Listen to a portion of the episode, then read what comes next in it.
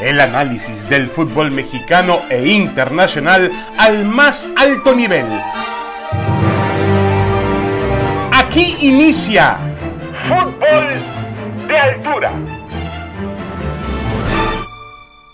Damas y caballeros, bienvenidos, bienvenidos. Esto es Fútbol de Altura. Aquí estamos como todas las semanas en compañía de, hoy en compañía de Francisco Paco Gabriel de Anda. Eh, Roberto Mazunco no nos podrá acompañar esta semana. Pero bueno, Paco, ¿cómo estás? Te saludo con mucho gusto. De cara a las semifinales del fútbol mexicano, te preguntaría rápidamente, ¿cómo las ves? Si realmente unas em, semifinales muy competidas o demasiado, demasiado a favor de los equipos que tuvieron mejor récord, en este caso Monterrey o América y Monterrey en ese orden. David, qué gusto saludarte, un abrazo a la distancia. Eh, no, lo veo muy parejo, lo veo muy parejo. Las dos semifinales, Toluca ha venido de menos a más, evidentemente el favorito es América, pero, pero esta es la mejor versión de, del Toluca de Nacho Ambriz. Y Pachuca, Monterrey, mucho más parejo, mucho más parejo. Aunque Monterrey en el marcador no tuvo rival, yo te diría que en el trámite del partido Cruz Azul los metió en problemas. Eh, y Pachuca, aunque aparentemente el, marcador fue corto, fue muy superior para mí a, Tigres en los dos partidos. Entonces, eh, no, yo creo que va a ser una, semifinales, una serie de semifinales muy, muy pareja. Correcto. Y bueno, hablabas de, del tema de, de, que obviamente el, Monterrey eh, parece tener un, un, plantel, o no parece, tiene un plantel mucho más poderoso que, que, el, que el Pachuca, pero quizá en el tema futbolístico el Pachuca puede equilibrar las cosas, ¿no? Vimos el, trabajo de Memo Almada, de Guillermo Almada durante el torneo regular de su equipo, quizá uno de los más constantes en cuanto a una idea futbolística. Y bueno, estoy de acuerdo contigo, a final de cuentas fue mejor que Tigres y está merecidamente en la semifinal. Ahora, em, Paco, el, el tema del América, es que le ganó de manera pues abrupta, insultante, aplastante, busque usted el epíteto que quiera, pero eh, eh, puede ser un parámetro de lo que del marcador con el cual eliminó a Puebla en los cuartos de final, puede ser un parámetro de lo que veamos del América en semifinales. No, no, no creo. No creo. A mí me llama mucho la atención, honestamente, yo creo que nadie lo esperaba. Dos goleadas porque bueno, ya fue lo de Puebla. Yo esperaba otro, otra versión de Puebla del Arcamón de su equipo en el Azteca en el partido de vuelta y no, para nada. Te habla de que sí, eh, fuerzas desniveladas. Un América muy superior, muy serio, no se relaja, muy bien dirigido. Eh, los jugadores están muy motivados. Eh, sí, y sorpresivo lo que hacen sobre Puebla, contundente, tienes toda la razón, pero, pero Toluca eliminó a un equipo muy, muy complicado como Santos y lo redujo, porque aunque se dice que Santos eh, tuvo muchas opciones y falló, pues sí, pero al final Santos recibió seis goles. En dos partidos Toluca hizo seis goles, como sea, no es casualidad. Y, Santos solamente le pudo hacer tres. Además, Toluca, recordemos que también llegó a repechaje y, y pasó sin problema ese repechaje y, y este, este me gusta, me gusta este Toluca de, de, Nacho Ambriz, ha logrado llegar en buen momento a la liguilla y tú sabes que no es tan importante cómo inicias, sino cómo terminas. Y de la otra, lo veo parejo porque Pachuca tiene todos los ingredientes para hacerle daño a Monterrey. Es un equipo dinámico, sólido en defensa, con experiencia en, en su base de jugadores y los jóvenes hacen muy bien las cosas tiene un gran arquero y un gran centro delantero. Y además la cereza en el pastel, digamos que la joya de la corona, es la sorpresa agradable de, Javier López, ¿no? Que, que, salió de Chivas, era una incógnita para muchos, y con Almada ha jugado de inicio y ha respondido, o ha entrado de cambio como ayer, y a los segundos de entrar en la cancha metió un gol. Entonces, creo que están los ingredientes de, de Pachuca para hacerle daño a Monterrey, que también es un rival muy fuerte. Es el único equipo, David, que no recibió gol en los dos juegos de liguilla, ¿eh? O sea, con el sello de la casa, con el sello de la casa. Es verdad, tienes toda la razón del mundo y a, y a final de cuentas, sí, Cruz Azul fue en algún momento, se metió a la competencia, que sí se metió a la competencia, pero, pero, pero, pero me parece que Bucetich, el, el, equipo de Bucetich estuvo bajo el estilo de Bucetich, jamás se apartó del guion que le gusta al entrenador, porque mucha gente le pide a este Monterrey que sea más espectacular, de acuerdo con los nombres que tiene, pero bueno, este Monterrey juega bajo los lineamientos de su entrenador. Y yo quiero recordarles que su entrenador es uno de los más ganadores en la historia del fútbol mexicano. Es un hombre que por costumbre tiene encabezar equipos que ganan, que trascienden, y ahí está el Monterrey en, en, las semifinales del fútbol mexicano. Volviendo con el tema de la... Sí, señor. Rápidamente lo de, lo de Bucetich, porque es muy interesante. Hace 20 años me dirigió. Sí. Y él priorizaba esto, el, el orden defensivo, ¿no? Hace 20 años. Mm. Y él me comentaba, porque yo tenía una buena relación con él, que 10 años atrás, cuando fue campeón con León y después con Tecos, manejaba lo mismo. Él me decía, los equipos de atrás para adelante, si, si, no te resulta ni hablar, pero tú no puedes estar cambiando constantemente, tú tienes una forma de trabajar, él me lo decía. O sea, tiene 30 años trabajando así y convencido de esa forma de trabajar. Nada le garantiza, nada le garantiza el triunfo, ni el título, pero, pero estás más cerca cuando estás convencido y convences a tus jugadores. Entonces, sí, se le exige que vaya más, que tiene mejor plantel.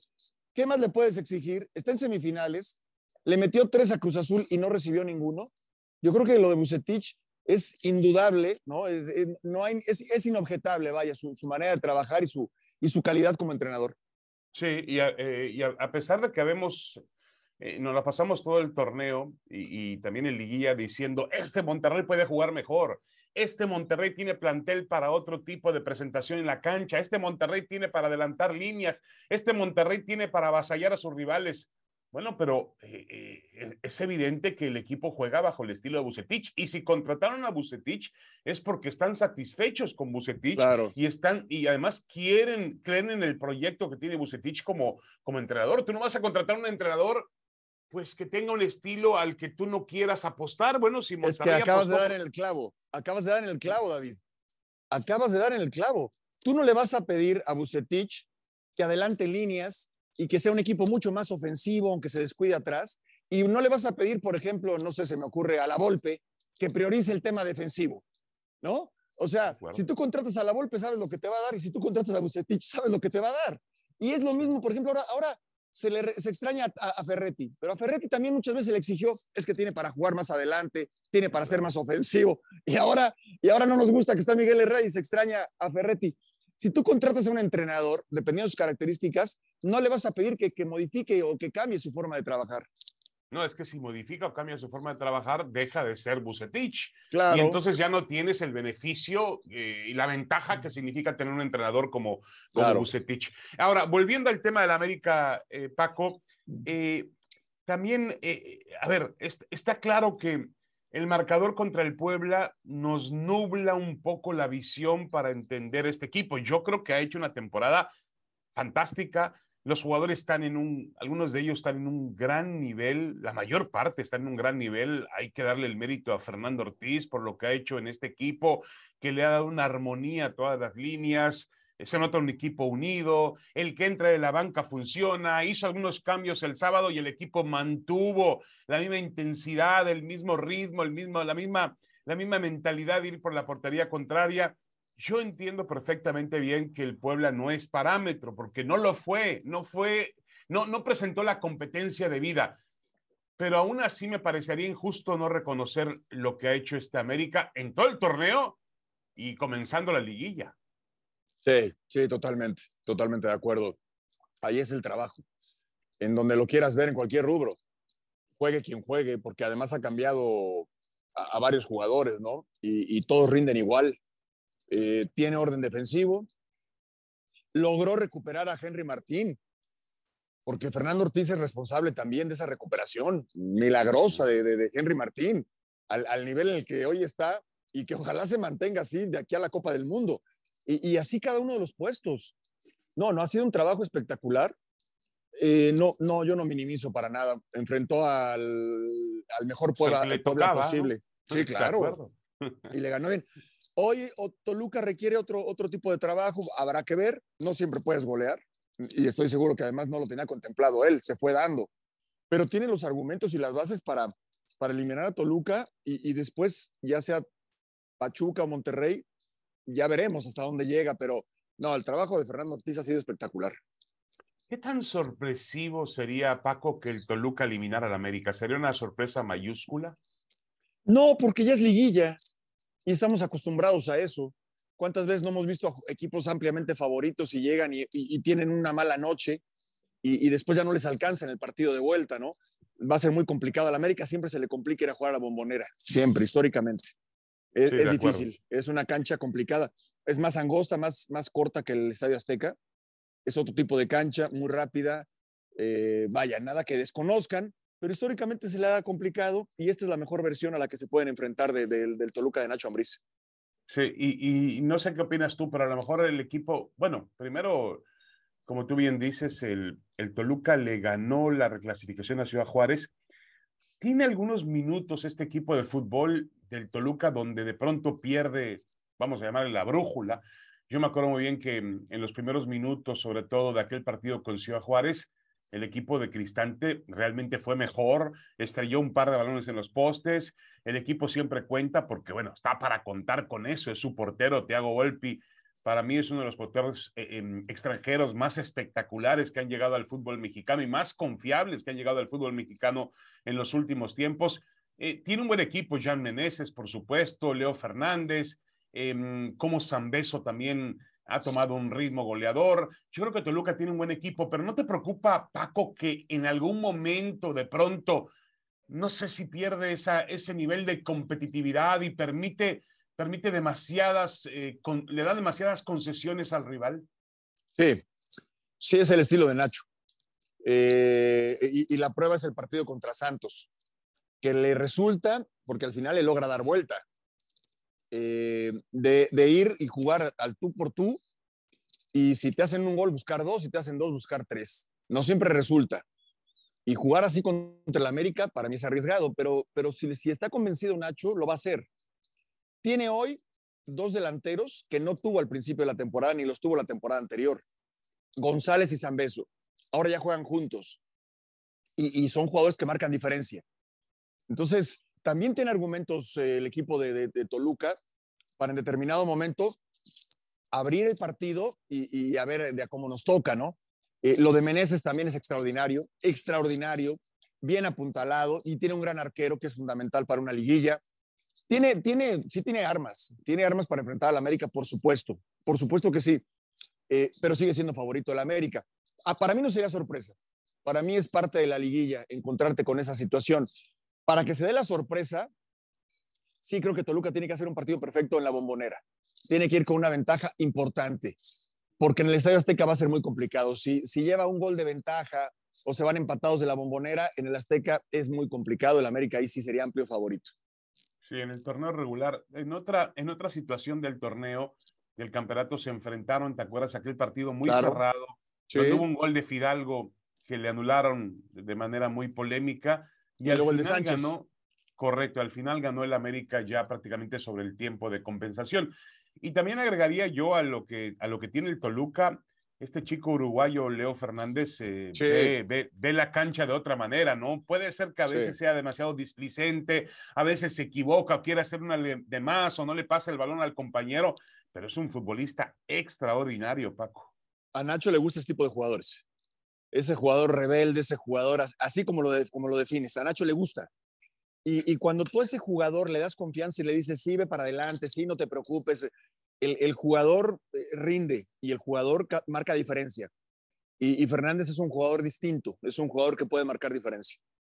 Bueno, vamos a dar nuestros pronósticos antes de pasar ya en el siguiente bloque a hablar de las Chivas Rayadas del Guadalajara, porque ya para algunos comenzó el fútbol, el fútbol de estufa, el fútbol de preparación para el siguiente campeonato. Pero, eh, a ver, eh, Paco, América Toluca, ¿quién pasa a la final? América. América. Sí. Pero Toluca va a competir. Yo también estoy de acuerdo contigo. Sí, Toluca va a competir. Eh, Monterrey Pachuca, Paco. Pachuca. Pachuca, muy bien. Pachuca, sí, sí, sí. Me gusta esa final América-Pachuca que además ya se dio. Además ya se dio y el Pachuca, bueno, suelen ser equipos, uno dice, suelen ser equipos que le compiten al América generalmente. Sí, también pensábamos que el Puebla, en Puebla, era un equipo siempre duro para el América, difícil, rocoso, y sin embargo no lo fue. Pero bueno, Este, yo creo que sería una buena final América Pachuca. Yo voy por una final más, eh, más clásica, más amparada en las estadísticas, América Monterrey, que también sería una gran, gran final entre dos. Que ya se dio. ya se dio, de acuerdo. Se dio hace poco y ganó Monterrey en el Azteca. Y ganó Monterrey con el turco Mohamed como, como entrenador. Bueno, vamos a hacer una pausa. Creo que nos esperan dos muy buenas eh, eh, series de semifinales en el fútbol mexicano. Eh, vamos a hacer una pequeña pausa en fútbol de altura y regresamos para platicar de las Chivas Rayadas del Guadalajara que anuncian a Fernando Hierro como su nuevo director deportivo. Va a ser interesante lo que nos pueda decir Paco Gabriel de Anda de esta decisión.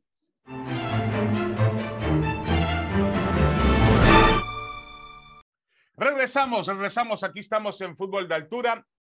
Y a la par de las semifinales del fútbol mexicano, obviamente están las noticias que ocurre alrededor de ella. Una, un, tema es lo de Miguel Herrera, por cierto, que ha causado mucho, mucha polémica después de la eliminación de Tigres, si debe continuar o no debe continuar. Pero los que se han robado los reflectores son las Chivas. Las Chivas anuncian a Fernando Hierro como nuevo director deportivo. Despiden a, Ricardo Cadena como su entrenador, lo despiden y bueno, ahora la, duda primero, lo que primero obviamente prevalece en la mente es, la primera crítica que existió, eh, Paco, es sobre si escogieron bien a Fernando Hierro, sobre todo un equipo que juega únicamente con mexicanos, que mantiene ese aspecto de la mexicanidad por encima de cualquier otra cosa, depende de jugadores únicamente mexicanos. Si hace bien en contratar a un director deportivo español que aparentemente no conoce demasiado la idiosincrasia del futbolista mexicano y no, además, no está tan al día de lo que pasa en el fútbol mexicano. ¿Qué opinas, Paco Gabriel de Anda, de la llegada de Fernando Hierro a Chivas? Bueno, David, a ver, eh, en lo poco que tengo conociendo al señor Mauri, y a Mauri Vergara, para mí se hartó ya del medio mexicano. Para mí se hartó. Se hartó, se fastidió. Eh, confió en mucha gente y no se dieron los resultados. Hablo laboralmente, ¿eh? hablo laboralmente. Eh, y yo creo que se fastidió del medio. Para mí se fastidió. Y tiene todo su derecho, está en todo su derecho de hacerlo. Es su dinero, es el dinero de su empresa. Y entonces busca otros horizontes. de entrada, pues sí, sí parece ilógico, ¿no? Porque Hierro no tiene idea de la liga en México, no conoce a ningún jugador de fuerzas básicas de Chivas pero sí conoce el puesto de director deportivo en otro fútbol, de otro nivel. Selección española, en el Málaga, eh, en fin, eh, es, es una leyenda del fútbol, o sea, de fútbol sabe, de fútbol sabe. Y por más que sea distinto el fútbol mexicano al fútbol español y el concepto y la liga, bueno, tampoco es que llegue que entre en arenas movedizas, no. Es un tipo inteligente, es un tipo frontal, tiene mucha autoridad y personalidad. Eh, ah, para mí fue inesperado, para mí fue inesperado por lo, que, por lo que te digo. Ahora, él se va a rodear de gente que conozca, ¿no? El primero que me viene a, la mente habrá hablado con Hugo, porque él dice, yo quiero un director técnico que haya dirigido en la liga y en España, pues Hugo. Hugo. no, no, no hay eh, muchos. Eh, formador, pues Hugo no, no es un formador, pero, pero recordemos que jugó con muchos chavos, con muchos jóvenes en, en ese Pumas eh, que hizo historia del bicampeonato. Por un lado. Por el otro, también puede traer, y en España hay grandes formadores, y ahí sí, en el tema de formación, es lo mismo formar a un jugador en Holanda que en España que en México. Formar un jugador de chavo es lo mismo, es lo mismo. ya en primera división y ya es otra cosa es diferente, pero eh, hacen bien en si lo traen en empezar de ceros, ¿no? El que paga los platos rotos es Cadena, Ricardo Cadena. Esa es la verdad de las cosas. Se va a ir, se fue Ricardo Peláez y, y Fernando Hierro va a traer a toda su gente, porque en esos casos es así. Tú no puedes traer a Fernando Hierro a que trabaje con gente que no conoce. Él tendrá que traer a su gente. Es un auténtico proyecto, bien respaldado. Este, ojalá le vaya bien. Ojalá le vaya bien. Hay que esperar. Eh, puedes hablar de pros y puedes hablar de contras. Para mí, la realidad es de que se buscó eh, allá en España con Fernando Hierro, porque para mí, eh, a Mauri Vergara ya estaba harto de lo que es el, medio mexicano. Sí, y también obviamente hay que recordar que, su padre también vio en ese sentido, también vio más allá del fútbol mexicano, ¿no? Se le critica mucho por aquel intento de, de Johan Cruyff, que a mí me pareció realmente bueno, positivo. Mucha gente decía, es que Cruyff no vino a dirigir a la selección, a, a, las Chivas, no estaba acá. Bueno, era normal, no ibas a contratar a Cruyff de tiempo completo. Eh, no estaban dadas las condiciones, además. Pero yo creo que ahí, David, yo creo que ahí sí. Yo creo que ahí sí, si tú contratas a Johan Cruyff, eh, a, ver, Johan, tienes que venirte a vivir a México y tienes que, ah, no, no, no estoy, no, no, no, entonces no. Yo, yo creo que ahí fue, sí fue un detalle que marcó diferencia, porque inclusive mm, trajo a Banchip, que seguramente era un tipo preparado, este, hoy, hoy dirige, hoy dirigió a la selección de Grecia, pero, pero, pero tú tienes que estar encima del jugador, tienes que ver cómo trabajan, cómo viven, cómo actúan, y yo creo que a la distancia era muy difícil pero la idea era monumental. La idea era monumental. Johan Cruyff no para dirigir, porque creo que él ya no estaba para dirigir por temas de salud, pero sí, para encabezar un proyecto. Hoy Fernando Hierro no se va a quedar a vivir en España, se va a venir a Guadalajara y va a venir a, y, estar involucrado las 24 horas del día. Si no, tampoco funciona, ¿eh? porque es muy eh, demandante el puesto de director deportivo, ¿no? Son 24 horas al día, los 7 días de la semana, no, no descansas porque no solamente es el primer equipo, es la sub-20, es la femenil, es la sub-17, los chicos de 13 años, la casa club, las contrataciones, etcétera, etcétera, etcétera. Yo, eh, en ese sentido, la, idea de Jorge Vergara, el señor Jorge Vergara, que paz descanse, sí iba mucho más allá del, fútbol mexicano. Sí, sí, de acuerdo. Eh, mira, yo, yo eh, veo una situación aquí. Fernando Hierro es un gran profesional. ¿no? No, digo, no tenemos por qué dudar de su capacidad, un tipo que, que conoció la grandeza futbolística con nada menos y nada más con el Real Madrid. Debe estar incluido entre los grandes jugadores del Real Madrid en la historia. Con eso se dice todo. Y tuvo un trabajo exitoso como director deportivo. Eh, yo creo que es una muy buena adición. Eh, entiendo muy bien lo que tú dices, eh, Paco, de que el equipo de Guadalajara requiere resultados inmediatos. La formación es fundamental. El equipo de Chivas tiene que construirse de abajo hacia arriba. Tiene que existir esa condición de entender que necesita tiempo para formar jugadores que no los, que no los ha formado últimamente, que le faltan ese tipo de figuras para poder abastecerse, porque cada vez que Chivas sale al mercado encuentra precios exorbitantes o no encuentra jugadores, como en, su momento hay una, hay una escasez y no encontrar los jugadores apropiados para, para abastecer al primer equipo. Pero también, Paco, está la condición de que Chivas será examinado desde la jornada uno. Y si Chivas pierde uno o dos partidos, van a decir, ah, Fernando Hierro llegó y no ha pasado absolutamente nada. O Hierro y el entrenador que, que, ha venido no funcionan tampoco para este equipo. Así es el Guadalajara. No tienes tiempo para cumplir un proyecto, tienes que dar resultados desde la jornada uno. Claro, y, además, si él viene, va a ser para estar acá muchos años. No lo veo para estar un año o seis meses. Al técnico que traiga le va a costar, David, porque no conoce al, fútbol, al, que traiga. Si lo va a traer de España, pues no, no conoce las entrañas del fútbol mexicano. Si lo va a traer de México, bueno, está bien, ok, es diferente. ¿A quién conoce? ¿A cuántos conoce? ¿Qué es lo que tiene en mente? Se hablaba de Lopetegui, bueno, pues maravilloso.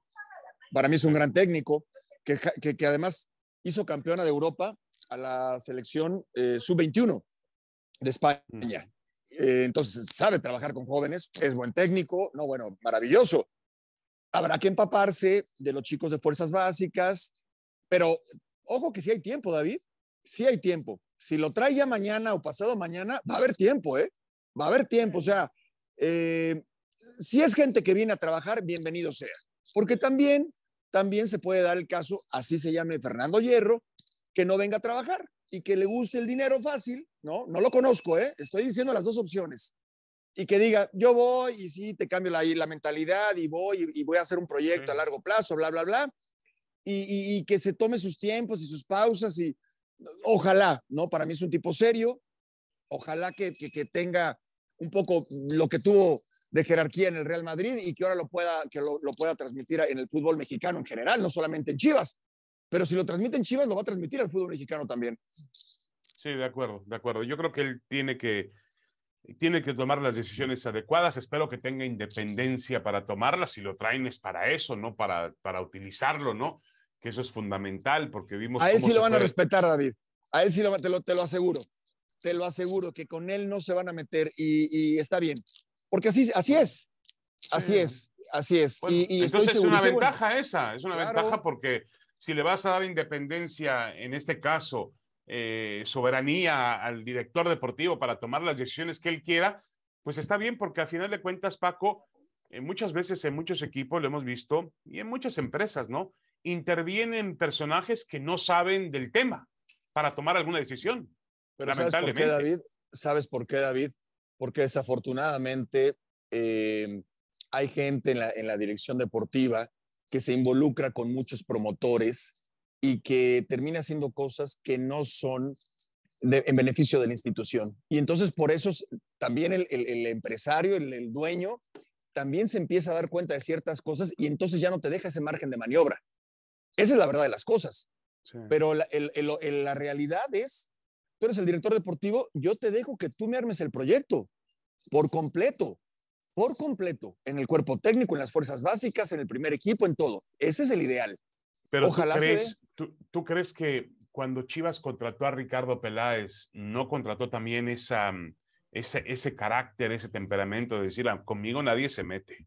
Conmigo, no yo, no lo sé. Yo tomo, bueno, pero, yo creía que Peláez era así. Siempre, siempre juré que Ricardo Peláez era de esa forma. Es más, lo vi renunciar en un programa de televisión, lo vi renunciar a Cruz Azul en un programa de televisión porque le querían imponer cosas. Le impusieron al entrenador, dijo, adiós, a mí nadie me impone nada, yo me voy de aquí. Y la próxima vez que la próxima vez que veamos a Ricardo, le preguntamos. No, estoy de acuerdo, estoy de acuerdo, estoy de acuerdo. Ahora, yo sí creo que en su momento eh, Chivas apostó por el mejor director deportivo posible. Yo también. Medio mexicano. Yo también. Yo bueno, también, no, le no le funcionó. Ahora, hay que ver si lo dejaron trabajar con libertad. Hay que ver si a final de cuentas las decisiones de Marcelo Michele Año, la decisión propia de Ricardo Cadena, la de echar a Bucetich fue decisión de él o fue una decisión de alguien que le dijo, ¿sabes qué? Hay que hacer este tipo de cambios. Yo soy el dueño o yo soy amigo del dueño o yo tengo otros intereses y me parece que debes ir por este rumbo. Yo también espero que, que la vaya bien a Fernando Hierro, eh, que la decisión que tome sea la adecuada. Ya estuvo a punto, ¿te acuerdas? Eh, no sé si fue ya después de, tu época en el Guadalajara, Paco, pero eh, José Luis Higuera, yo creo que fue después, quería traer a, a Julen Lopetegui, ¿no? Mm, no lo recuerdo. Eh, en algún momento puede ser, puede ser, no, no, lo tengo, no lo tengo tan presente. Es que yo me acuerdo que viajamos a, a, Madrid con aquel, con el Salón de la Fama del fútbol mexicano y me acuerdo que él de pronto se fue un par de horas del hotel donde estábamos y a dónde fue Higuera, a dónde fue Higuera, a dónde fue Higuera. Y cuando regresó me dijo, fui estuve comiendo con Julian Lopetegui, este, y bueno, ahí estaba la idea. Después de eso, volvió con el nombramiento de Tomás Boy, que en paz descanse. Cierto. Entonces, este, eh, pudo ser que en un momento dado ya tuviera un acercamiento con Lopetegui, pero vamos, esperemos que esa decisión sea de hierro, como tú dices, que hierro tome la decisión adecuada para este, para este Guadalajara. Finalmente, Paco, antes de irnos, el tema de Miguel Herrera, el Piojo Herrera, ¿qué hacías con Miguel Herrera? Es indudable que el equipo de Tigres fracasó. Sí, sí, sí, fracasó. Yo no, yo no, no lo movería. Yo no lo movería. Para mí, eh, sustituir a Miguel Herrera no es fácil. Encontrar un sustituto de Miguel Herrera no es fácil yo buscaría más en el tema del plantel. Eh, el Tuca Ferretti tuvo un plantel con jugadores jóvenes que le dieron muchos años a Tigres, eh, figuras apuntalados por Guiñac y por Nahuel Guzmán. Hoy siguen siendo esas figuras importantes, ya no han pasado los años, ya no es lo mismo, pero ¿cuál es la línea defensiva de Tigres? No sabemos. No, antes no lo sabíamos de memoria. Hugo Ayala y un niño, era el Chaca Rodríguez y Torres Nilo. Punto. Y con esto ganó muchos títulos. Hoy no sabemos quién juega ahí. ¿Cuál es la línea de cuatro? No lo sabemos. A veces juega Carioca, a veces juega Guido. Eh, ¿Quién acompaña a Guiñac? Eh, Córdoba no ha dado lo que se esperaba y, también lo, han puesto en una posición por necesidad que no es donde mejor rinde. Eh, por las bandas tampoco hay tanto desequilibrio. Yo creo que yo buscaría más en el tema de los jugadores, en este caso, del plantel. Ayer lo dijo Miguel, porque él no se guarda nada, no tiene pelos en la lengua, dijo, el plantel se está haciendo viejo, hay, que, hay que ver el plantel cómo lo toma, ¿no? Pero, pero yo no, yo no movería a Miguel Herrera. No, ya, ya sé, yo, yo, yo, me acuerdo también que todavía en la época de Ricardo Ferretti ya se hablaba de que el plantel se había hecho viejo. Hoy se ha hecho mucho más viejo. Lo que pasa es que este plantel tiene todavía chispazos maravillosos porque Nahuel Guzmán es un gran portero, porque Guiñac es un delantero histórico y te resuelve un partido como lo resolvió en, en, en, la, en la, reclasificación. Eh, pero es evidente que Pizarro también se ha hecho viejo, que Aquino se ha hecho viejo y de que alguien tiene que hacer la renovación, como lo dijo Miguel Herrera. Si, si, si a él le toca hacer esa renovación, bueno, eh, Tigres va, va a sufrir algunos estragos. Yo también creo, como tú, me parece que conseguir en el medio otro entrenador como Miguel Herrera va a ser prácticamente imposible. Paco Gabriel de Anda, muchas gracias, Paco. Buena, buena semana. Igualmente, David, un abrazo a la distancia. Esto fue Fútbol de Altura, el podcast de ESPN. Nos vemos la próxima semana. Esto fue Fútbol de Altura. El análisis del fútbol mexicano e internacional al más alto nivel